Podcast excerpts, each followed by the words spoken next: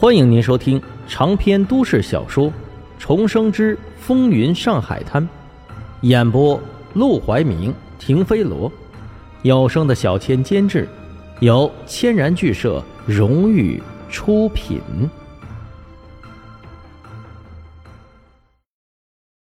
第二百五十七章，赌个痛快。虽然解决了洋人的问题，也成功的把洋人从这场斗争中推了出去。但要对付杜月笙也不是这么简单的一件事。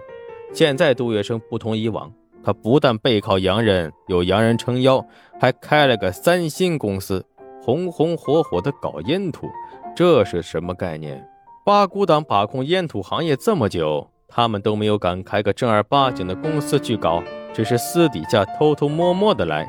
因为当局，包括整个国家的管理部门。各行各业的精英人士对于烟土都是非常厌恨厌恶的，而且他们一直在积极的出台各种法律去禁止烟土买卖。其他的城市、其他的地方很多都已经管理的颇有成效，唯有上海是个法外之地。不是因为黄金荣，也不是因为杜月笙，而是因为洋人，因为法租界和公共租界这些完全被外国人把控着的地区，即使是当局。也不敢插手，在这种情况下，杜月笙竟然敢顶风作案，开一个正式对外开放的烟土买卖公司。就算是拿出了别的工厂当幌子，也是艺高人胆大，让人不服不行。要对付三星公司，要对付杜月笙，一时之间也是没办法让他立刻消失的。对了，你来找我是有什么事？处理完自己的事，黄金荣也开始关心起沈梦生。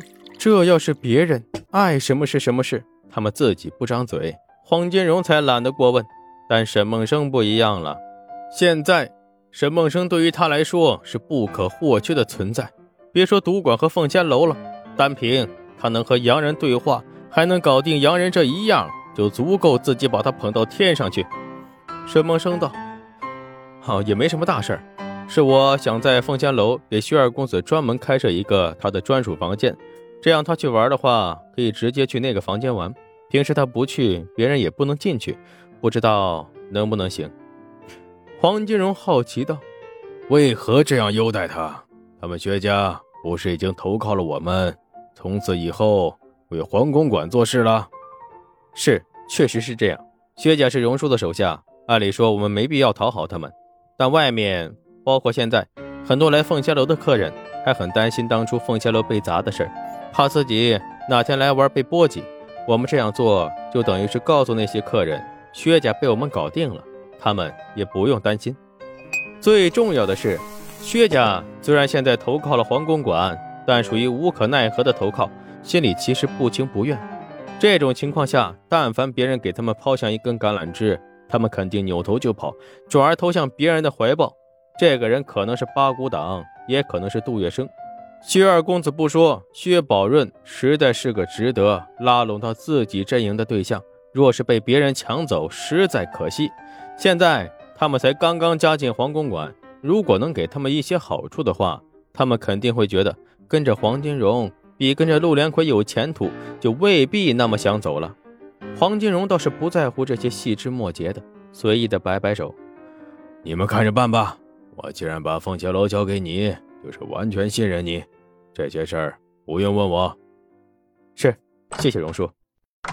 离开聚宝楼，沈梦生直奔凤仙楼。经过一段时间的整治，凤仙楼现在的生意是红红火火。而当他和老鸨一起把薛二公子请进来，并且按照他的意思跟他商量着装点一个特别的房间，挂上薛的牌子之后，薛家这桩公案也算是彻底了结了。这天闲着没事他把阿广给约了出来。过去这两人一起跑街串巷，跟债主催债的时候，关系可是紧密的很，常常随便就躺在一起晒太阳。现在，阿广见了他，却是唯唯诺诺、颤颤巍巍的。喝茶呀？哦哦。坐在桌前，阿广也是耷拉着脑袋，缩着肩膀，看都不敢直眼看沈梦生。沈梦生无奈，他现在的地位虽然水涨船高。却没有要拿枪拿掉的意思，尤其是对阿广，这个一开始就去过他棚户区的家里好几趟，看过他的人，心里是真心实意当朋友的。到了，走，我带你去个地方。沈梦生眼看阿广放不开，干脆把他拉起来，离开茶馆，坐上黄包车就走。等到了地方，阿广才猛然一怔：“跑狗场，来这干啥？”沈梦生笑了笑：“治治你的病。”阿广闻言还是一脸愣怔：“是病？他有什么病？”进去之后，阿广挠着脑袋，完全不知道沈梦生想干嘛。他已经很久没来赌过狗了。沈梦生买了门票，直接拉着他在看席坐下。阿广摸不着头脑地问：“啊，沈沈老板？”他还没抛出自己的问题，光是称呼这里就被卡住了。以前他都叫沈梦生阿生，这也是他的小名。现在沈梦生不同了，皇宫馆内都叫生哥，外人都得叫沈老板。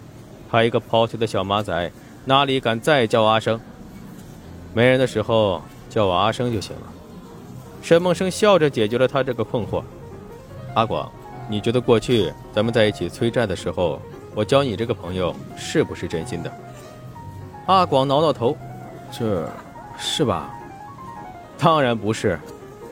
沈梦生笑了笑。那时候我一穷二白，还不如你有钱，又无依无靠，见你好接近，当然是要借接近你来赚钱保护自己。所以我是有目的的接近你。阿广苦笑：“嗨，我就只会花钱，哪会赚钱？也保护不了你。你可找错人了。不，你帮了我很多。”沈梦生轻叹口气，说的都是真心话。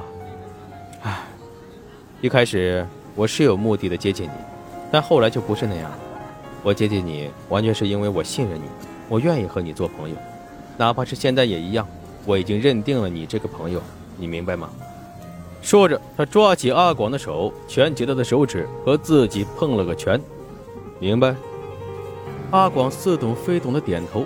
沈梦生又说道：“今天约你出来，没别的事儿，就是因为我刚好闲下来了，就想约朋友出来喝喝茶、聊聊天，放松放松心情。我知道你喜欢赌狗，只是为了攒钱娶媳妇儿，不得不暂时放下。今天。”我就破例让你赌个痛快，怎么样？